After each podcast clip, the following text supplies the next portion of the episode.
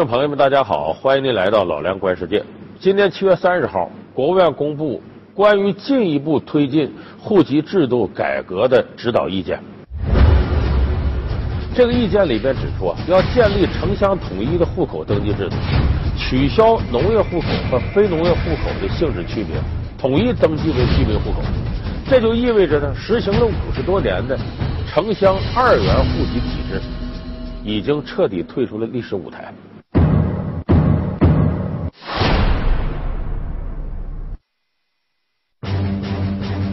国务院出台户籍改革新政，取消农业和非农业户口的区别，延续五十多年的城乡二元户籍体制壁垒能否被打破？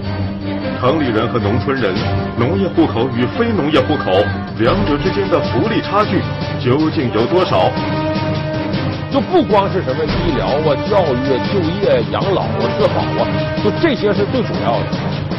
你甚至包括一些这个呃转业军人的安置，呃什么军烈属的抚恤金等等等等。生意农民进城变市民，户籍改革的难点在哪里？消除城乡壁垒，农民进城落户是不是没了门槛儿？取消户口区别，落户大城市是否变得更容易？关注户籍改革新政，老梁观世界为你解读。下好。户籍改革这一盘棋，因为其实从改革开放到现在，过去为什么城乡二元这个户籍制度能存在呢？五八年的时候，曾经国务院有一个文件叫《关于劝止盲目进城流动的农民的意见》，就那个时候不准许农民进城流动，就你必须在农村种地。盲流盲流盲目流动，这词儿就从那时候来的。就当时户籍制度呢，是必须要把人跟土地捆绑在一块儿的，就不流动。所以这时候城乡二元这户籍制度才能得以存在。改革开放之后呢，城里需要大量的劳动力，农村呢，由于这个生产技术的提高，解放了大量的劳动人口，所以这个一流动，形成了不可阻挡的洪流，几亿农民要挪到城市里边。那么这个时候一下子就出现了对原来户籍制度巨大的冲击。那么这个时候呢，为了解决这个问题呢，出现了很多呀。你比方说，咱们常听说农转非，就农业户口转非农业户口。这农转非在过去对很多农村人来说，那就是一个非常理想的事儿了。往往得通过嫁给城里人啦，呃或者说是什么转业安置啊。再有一种呢是呢买房子。就你在这儿买了房子，然后准许你落户。买房子准许落户，这个呢，为了区别以前的本地的这个正式户口呢，他盖的章是蓝色的，原来那不是红颜色章吗？这不是蓝颜色的，所以简称为蓝印户口。再有的就是我们最熟悉的暂住证制度，就是当时八十年代初的时候，那么多的农民工流入到城市里边来，怎么解决这部分人口的管理问题？当时一九八四年，深圳先提出来办暂住证。就你拿这个暂住证呢，呃，你可以享有一定的这个呃当地居民的权利，但是这个权利很窄。其实大家都很清楚，由于城乡这个福利制度之间呢存在着差别，包括现在这个人口流动量越来越大，大量的农村人口涌入城市，由于这种公共福利的不平等，引发了一些问题。那么这个也是当前户籍制度改革推进的一个重要的动力。但是我们也知道，解决这个问题啊，它是一个相当漫长的过程，不是说七月三十号国务院一公布这个，这个问题一下就解决了，远远没有那么乐观。那么这个户籍制度进一步推进改革的指导意见，它其实起到个什么作用？它等于是把所有有关城乡之间不平等的一些制度设计就此终止。二零一四年七月三十日，国务院公布关于进一步推进户籍制度改革的意见，要通过推进户籍制度改革，统一城乡的户口登记制度。意见指出，要建立城乡统一的户口登记制度，取消农业户口与非农业户口性质区分和由此衍生的蓝印户口等户口类型，统一登记为居民户口。一个小孩子出生以后，就不要再明确是城里娃还是农村娃，打破了几十年来城乡的户口壁垒，这应当说是我们社会发展的一大进步。同时，建立居住证制度，即公民离开常住户口所在地，到其他社区的市级以上城市居住半年以上的，在居住地申领居住证，符合条件的居住证持有人，可以在居住地申请登记常住户口。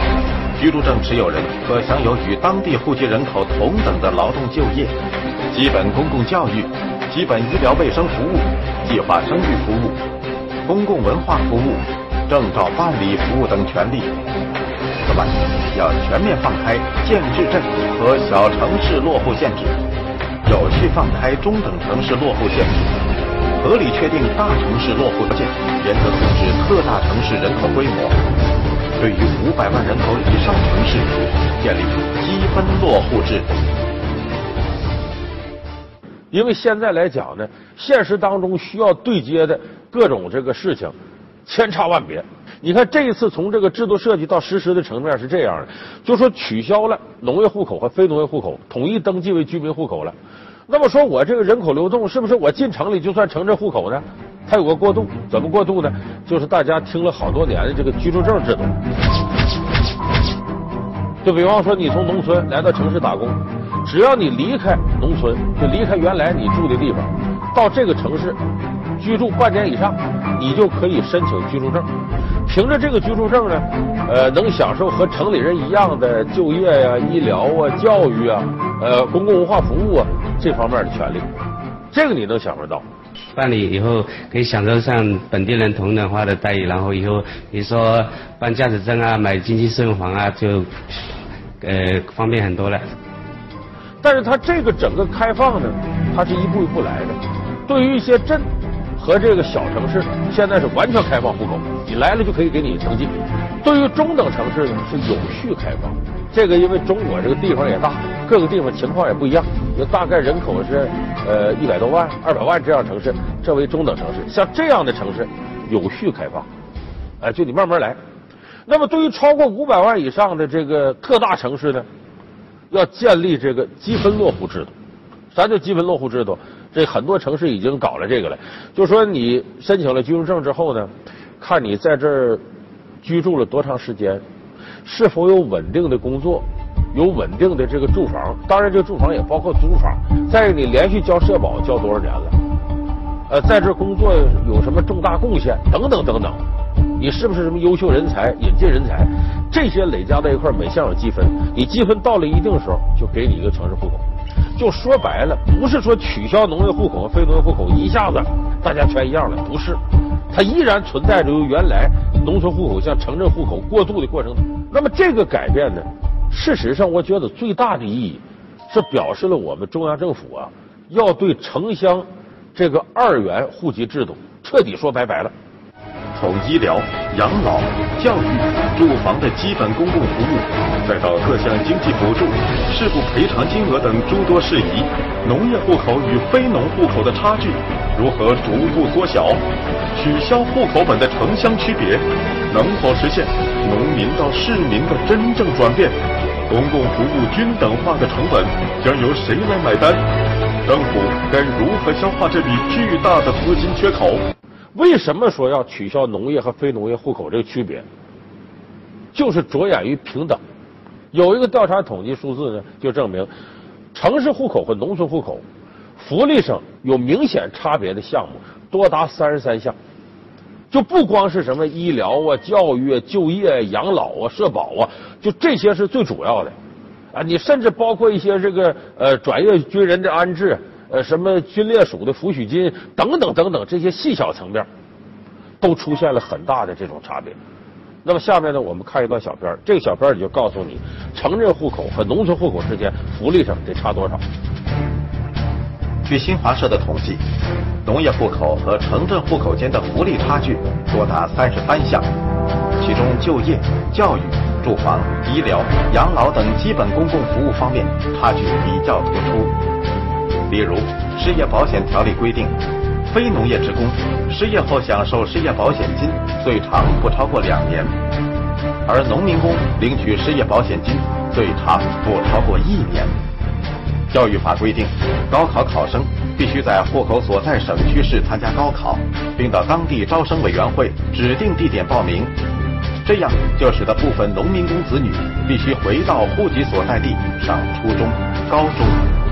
廉租住房保障办法、经济适用住房管理办法等规定，申请廉租房或经适房的标准，第一个便是具有当地城镇户口。农村户口来城市打工的困难人群无法申请。从医疗保障制度来看，农民用的是新农合，城里人用的是城镇医保，两种医疗保障制度的结算方式不同。此外，养老制度也有差异。农村的新农保，如按最低费率百分之四、最低缴费年限十五年计算，一年可以拿到当地农民人均纯收入的百分之二十五。而城镇职工养老保险，以职工缴费三十五年退休为例，退休时领取的养老金可达在职时收入的六成。如今，随着户籍制度改革意见的落地，农业户口和非农业户口两者的这些界限会逐渐消失。二零一四年七月一日起，城乡养老保险制度衔接暂行办法开始实施。到目前为止，有二十七个省份明确了随迁子女在当地参加中考的政策，有三十个省份明确了随迁子女在当地参加高考的政策。不过，公共租赁住房和廉租住房并轨运行，农民、城镇居民、城镇职工基本医疗保险关系转移接续。农民工与城镇职工同工同酬制度等一系列配套制度还有待落实。通过刚才这片子，你能看到，就是诸多的方面关系到老百姓密切生活的这些方面，都存在着很大的这种差距。就是假如说农村户口、城镇户口不分了，要统一登记为这个居民的户口了，那么原来户口上那些福利怎么处理？他为啥这个难处理呢？关键他这福利就是钱呐。现在有这么个统计数字吗？就是说，呃，从现在开始到二零三零年这期间，大概得有三亿九千万的农村户口抹平了，就统一都变成居民户口，跟城市户口一样。一个农村人变成城镇户口，这个城市要给他提供的这个公共服务，也就是说，你要提高公共服务得拿钱吗？平均一个人全国是十三万。这个不包括你个人支付成本，个人的你得买房子，你自己在城里得找工作呀，就个人成本在外，光提供公共服务成本，一个人就十三万。到二零三零年，如果要想把这三亿九千万都挪到城里来，变成城镇户口，政府需要支付五十万亿的人民币。因为呢，现在我们的制度安排呢是，你比方说这些农民流入到这个城市了，那么提供公共服务这笔财政预算从哪儿出呢？是从你所在的流入城市他来解决。那你想对这个城市的财政负担得多大？你看我们大家的也都知道，新闻里提到叫公共服务均等化，意思是城乡提供的公共服务，你要就业、医疗、教育、保险这些都该一样。就说白了就是医疗上，你比方说农村人口变城市人口都一样了，那你医保这都变成统一的医保了，都纳入统一医保。你教育上，你不分什么农民工子弟学校了。都可以在这读书，然后都统一在这高考，打破了这个地区的这种藩篱。那这一块得支出多少成本？保险这块，尤其是养老和社保这块，原来农村的新农保现在转化成社保了。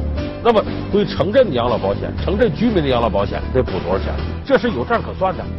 所以这个事直接决定了是不是能真正的农村人和城里人就没区别。两千零六年的时候，湖北搞过这种试点，也是取消这个农业人口、非农业人口。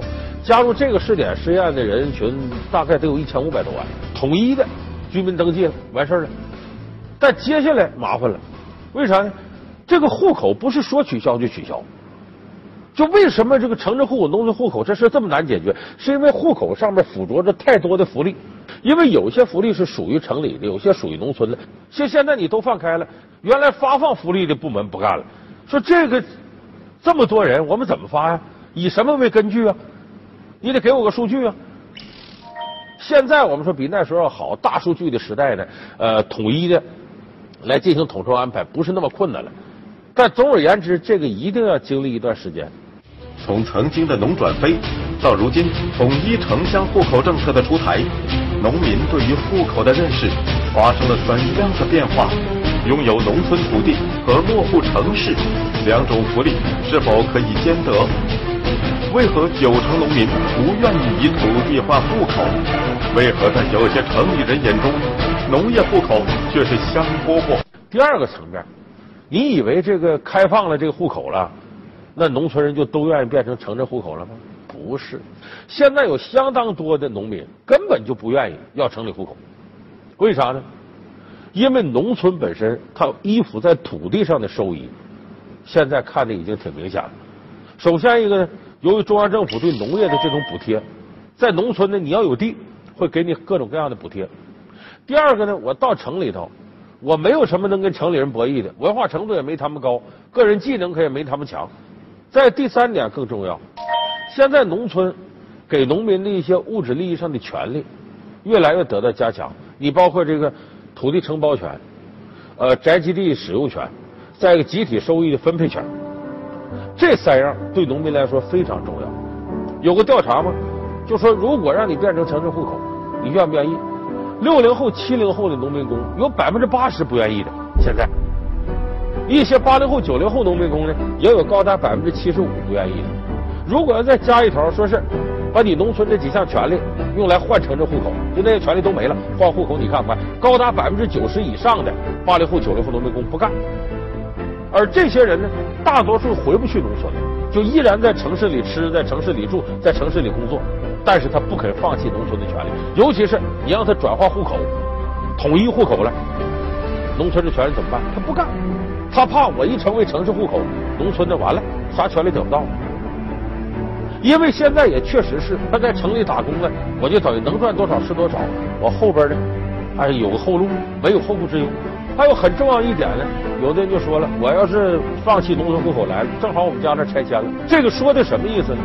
就是农村现在这个补偿问题很大。就你如果在这种地是这样，如果这地方拆迁要是按照工业和建筑用地拆迁的话，很可能你这补偿额度就高。很多农民觉得放弃这个，我到城市里来得了一个户口，那头啥权也没有，所以很多农民根本不愿意放弃农村这个权益。我不想要。城市户口没工作，不如村里面有地嘛，不如种地。啊，这农村嘛，呃，起码在这个空气环境上，比这个城市要好多了。你在小城市里头，你没工作没干啥嘞？你在那不上班，你买了房，你干啥嘞？你在那你种了庄稼，你再还得拉到小城镇去吗？也就是说，农民进了城了，实现公共服务均等化了，那他个人生活成本提高了，他是不是得买房子？是不是得找工作？如果他在农村没有任何财产能带到城市里来，这不可能在城市里安居乐业。得设计一种制度，让农民能够把农村的权益以财产的形式带到城市里，这才才算真正的融入这个城市。所以，就是我们今后怎么处理这样的问题？你明显如果居民登记这一块统一为居民户口了，那么也就是说，假如我们实现了农村人到城里边跟城里人所有服务都一样了，那么如果他还保留农村的这几项权利，就说你既然享受了新的公共服务，原来的是不是要放弃？那么咱们这次户籍制度指导意见呢？呃，进一步推进户籍制度改革指导意见里边也明确规定，不能以放弃土地经营承包权、宅基地使用权和这个集体收益分配权，不能以放弃这三项权利作为农民进城落户的一个条件，不能这样。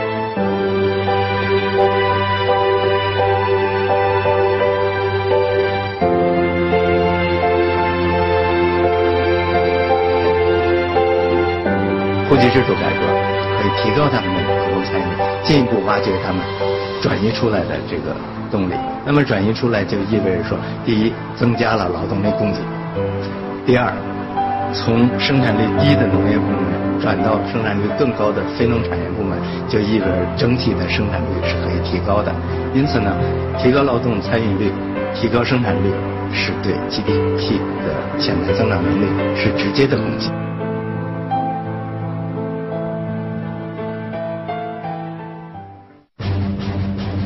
国务院出台户籍改革新政，取消农业和非农业户口的区别，延续五十多年的城乡二元户籍体制壁垒能否被打破？城里人和农村人，农业户口与非农业户口两者之间的福利差距究竟有多少？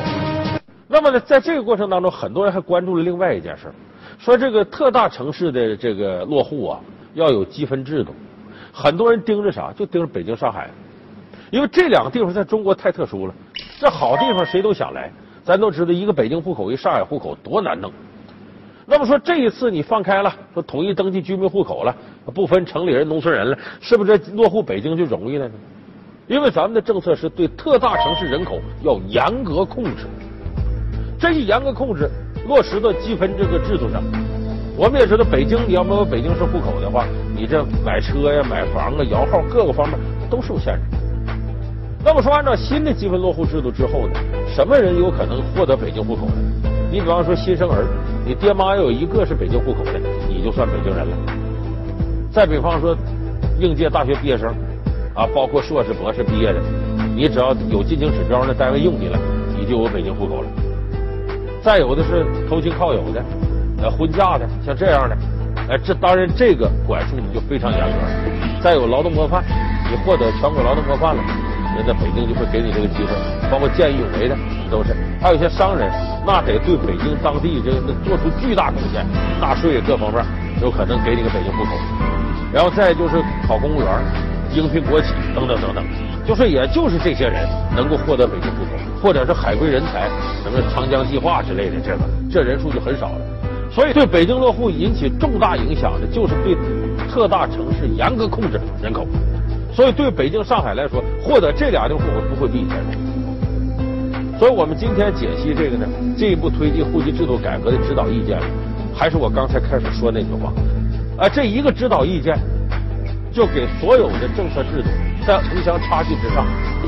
画上了休止符。那至于能达到什么状态，它取决于能不能实现公共的服务均等化，取决于农村农民的基本权益能不能得到有效保障。而这两方面，那么直到有这么一天呢，就是我哪怕我在农村居住，我也能够享受到城市里头的医疗、教育、保险的服务；哪怕我在城里居住，那么农村的一些条件，我也该享受能享受到。打破了城乡二元的户籍制度。才真正实现了没有城里人和农村人这样的气度的说法。好，感谢您收看这期《老梁观点》，我们下次节目。